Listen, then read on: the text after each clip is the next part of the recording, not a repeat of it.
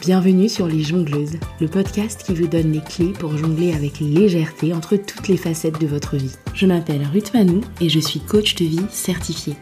Je suis aussi deux fois maman, passionnée de musique et de pop culture. Et chaque semaine, je m'inspire de tout ça pour vous aider à retrouver votre voix intérieure, loin des injonctions et des chemins balisés. Pourquoi Pour que vous puissiez jongler avec fluidité entre toutes les facettes de votre vie. Je vous donne rendez-vous tous les vendredis pour un nouvel épisode. Abonnez-vous à la newsletter ou sur votre plateforme d'écoute préférée pour être notifié des nouvelles sorties. Et je compte sur vous pour partager largement autour de vous et pour laisser une pluie d'étoiles et de commentaires partout où c'est possible. Bonne écoute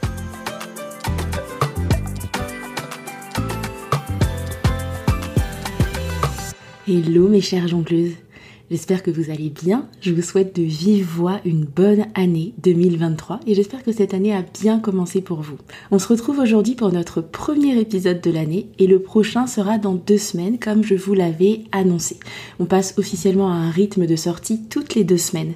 Je vous encourage à vous abonner si ce n'est pas déjà fait pour être tenu au courant des prochaines sorties. Pour commencer l'année, j'ai envie de vous parler de changement. Je sais que pour beaucoup de personnes, la nouvelle année est souvent un moment où on va poser des intentions, penser à ses résolutions ou tenter de mettre en place de nouvelles habitudes. C'est sans doute cette petite sensation de nouvelle page vierge où tout est encore possible. Alors l'épisode du jour ne va pas porter sur comment implémenter un changement, parce que pour ça vous avez l'épisode 30 sur la mise en place de, nouvelles habitudes et l'épisode 14 sur le fait de mettre en place des changements radicaux. Aujourd'hui, on va parler des raisons pour lesquelles le changement peut parfois être difficile à mettre en place.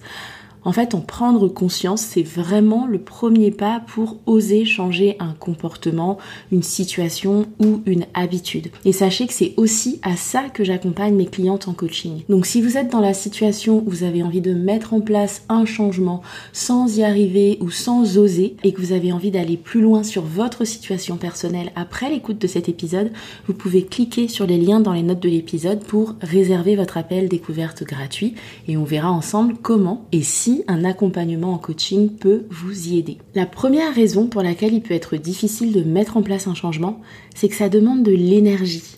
Du coup, vous pouvez très bien, par exemple, détester votre travail et vous en plaindre, bah, ça vous occupe quand même toute la journée. Si en plus de ça, le soir, vous deviez rentrer et mettre de l'énergie à chercher un autre job plutôt que de vous détendre et de vous reposer, bah, potentiellement votre propension à faire les premiers pas pour aller vers un changement, donc sous forme d'une recherche d'emploi voire d'une reconversion, bah, cette propension va être très très faible. C'est une des raisons pour lesquelles certaines de mes clientes en coaching ont signé avec moi. C'est une sorte de garantie, de pacte avec elles-mêmes qu'elles sont investies pour le changement, même si leur énergie est investie et occupée en quelque sorte par le quotidien. Elles savent qu'elles ont un espace-temps dédié, sacralisé, euh, exclusivement pour cette réflexion, puis ensuite pour l'implémentation du changement qu'on aura travaillé ensemble.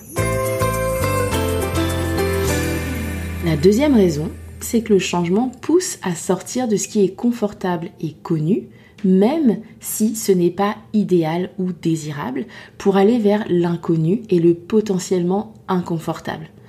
Bah oui, imaginez, si vous êtes bien au chaud sous votre couverture pendant une soirée télé, pourquoi est-ce que vous vous embêteriez à vous lever pour sortir de ce petit cocon bien chaud et bien douillet? Sauf que rester dans des situations qui ne vous conviennent pas parce que c'est connu et confortable, dans mon analogie de la couverture de soirée télé, ben, en fait c'est comme si votre couverture de soirée télé, elle était sale, puante et qu'elle commençait à, à coller un peu à la peau, vraiment crade. Donc ce qui vous pousserait à vous lever et à sortir de sous cette couverture, c'est que la situation devienne insoutenable. L'odeur de la couverture est de plus en plus insupportable. La couverture commence à vous coller à la peau, vous renversez votre boisson dessus, et là ça devient vraiment euh, dégoûtant quoi. Et c'est ce que font beaucoup de personnes. Elles attendent que les choses deviennent insoutenables avant de changer les choses, voire que le changement s'impose à elles. Un burn-out, des douleurs psychosomatiques, une relation abîmée ou un bon gros craquage des familles. Vous l'aurez compris, n'attendez pas d'en arriver à ce point-là vous-même. Alors, là, si vous vous dites, facile à dire mais pas si simple à faire, c'est que c'est sans doute lié à la raison numéro 3 qui peut expliquer la résistance au changement. Et cette raison, c'est que vous pouvez avoir du mal à imaginer à quoi ça pourrait ressembler de l'autre côté. Imaginez une personne en couple depuis plusieurs années dans une relation qui ne lui convient plus, par exemple, qui estime qu'elle a tout essayé pour que la relation fonctionne et que l'autre personne n'y met pas du sien. On pourrait être tenté de lui dire mais si tu as tout essayé, si tu as tout fait, si tu as fait de ton mieux et que ça ne marche pas, pars, abandonne le navire. Alors attention, je suis pas en train de vous dire que c'est ce qu'il faut faire. Je ne connais pas votre situation personnelle et ce n'est pas ce que je prône en aucun cas. Là, on est vraiment dans de l'hypothétique, dans de l'exemple. J'aurais aussi pu prendre un exemple professionnel. Mais bon, vous avez l'idée et je vais partir du principe qu'on est entre personnes nuancées. Donc une des raisons qui peut expliquer que cette personne reste malgré tout, c'est qu'elle ne sait pas si elle serait capable de vivre seule, par exemple, si elle pourrait retrouver quelqu'un, ou tout simplement comment serait sa vie sans son conjoint ou sa conjointe. Elle n'arrive pas à imaginer la vie de l'autre côté, voire elle n'ose même pas parce que ça fait trop peur. Et du coup, elle reste dans la situation. Si vous vous reconnaissez dans ce schéma de pensée, ce cheminement de pensée, sachez que c'est normal et que c'est humain. Ce que j'ai envie de vous encourager à faire, c'est autorisez-vous, en fait. Commencez à imaginer la vie d'après, autorisez votre esprit à vagabonder dans cette euh, direction et peut-être que des solutions commenceront à émerger. Puisqu'on parle d'imaginer justement comment pourrait être l'après-changement, on va passer à la quatrième raison et pour cette quatrième raison, je vais vous donner un exemple personnel. Il y a quelques années de ça, quand je pensais à quitter l'entreprise où je travaillais pour euh, entamer une reconversion, une des pensées qui me freinait était que j'avais un bon réseau dans l'entreprise et des personnes qui auraient pu être mes sponsors. Et je me disais que c'était vraiment dommage de m'arrêter en si bon chemin, sachant que bah, je pouvais compter sur ces personnes, en plus de mon travail bien sûr, pour progresser dans l'entreprise. Sauf que depuis, plusieurs de ces personnes ont quitté l'entreprise. D'autres ont changé de poste à des positions dans lesquelles j'aurais été moins en contact avec elles ou encore elles n'auraient plus été en mesure de me sponsoriser. Donc en fait, mon plan était faux dès le départ. Parce qu'en fait, quand on se projette, on a tendance à le faire en se disant que toutes choses resteront égales par ailleurs. Mais c'est faux. Autre exemple, on ne va pas se lancer dans une reprise d'études parce qu'on a des enfants tout jeunes qui ne dorment pas. Quand on fait ça, on oublie que nos enfants ne resteront pas tout jeunes et qu'un jour ils finiront par dormir. C'est un autre exemple.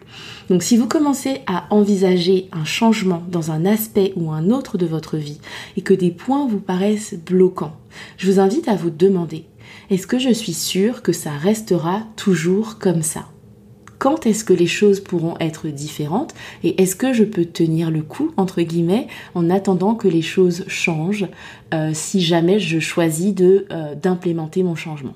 Et enfin, la cinquième et dernière raison, elle est venue pendant que je pédalais sur mon vélo à la salle de sport. J'ai commencé à aller à la salle de sport en septembre et à faire des cours collectifs. Ça se passait bien sur les épreuves de force, mais dès qu'il fallait faire un peu de cardio, alors là, il n'y avait plus personne. Je galérais. Jusqu'à ce qu'un des coachs m'explique que ma condition cardio était vraiment en dessous de tout, vraiment pourrie. Et j'avoue que ça m'a pas vraiment surprise parce que je, je, le savais bien. Et donc ce coach m'a expliqué comment je pouvais faire pour améliorer ça. Il m'a donné des exercices à faire, les intensités, les vitesses, etc.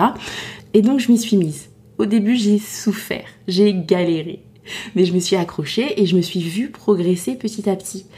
Jusqu'au jour où j'ai commencé à trouver ça euh, plutôt faisable en fait, voire à prendre du plaisir ce que j'aurais jamais cru être possible. Et c'est là que j'ai eu la pensée, comme sortie de nulle part, ah bah bravo. Ah bah bravo. Maintenant, tu vas devoir faire des trucs vraiment durs, même sur les épreuves de force. Et je suis sûre que je ne suis pas la seule dans ce cas. Bah oui, imaginez que votre recherche d'emploi porte ses fruits.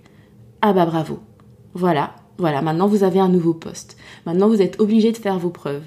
Et vous risquez en plus d'y arriver et de progresser et d'être à nouveau obligé de faire vos preuves. Imaginez que la nouvelle organisation que vous mettez en place à la maison fonctionne et que vous arrivez à vous dégager du temps enfin pour vous. Ah bah bravo. Ah bah bravo.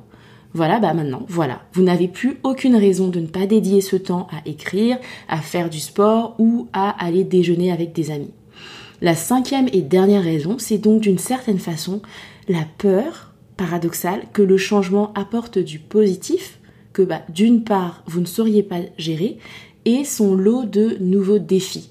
Vous seriez obligé, entre guillemets, de vous dépasser, de faire toujours plus et de vous challenger chaque fois un peu plus. Mais la bonne nouvelle, si vous êtes concerné par cette cinquième et dernière raison, c'est que tout ça, ça se travaille. C'est que c'est tout simplement votre esprit qui est en train de vous révéler vos schémas de pensée limitantes et qui est en train de vous montrer les zones où il faut travailler euh, sur justement ces pensées.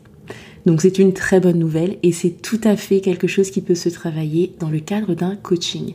Donc si vous êtes dans ce cas ou dans les quatre autres, n'hésitez pas à réserver votre appel découverte. Je vous laisse avec une citation de Marianne Williamson et je vous donne rendez-vous dans deux semaines pour un nouvel épisode.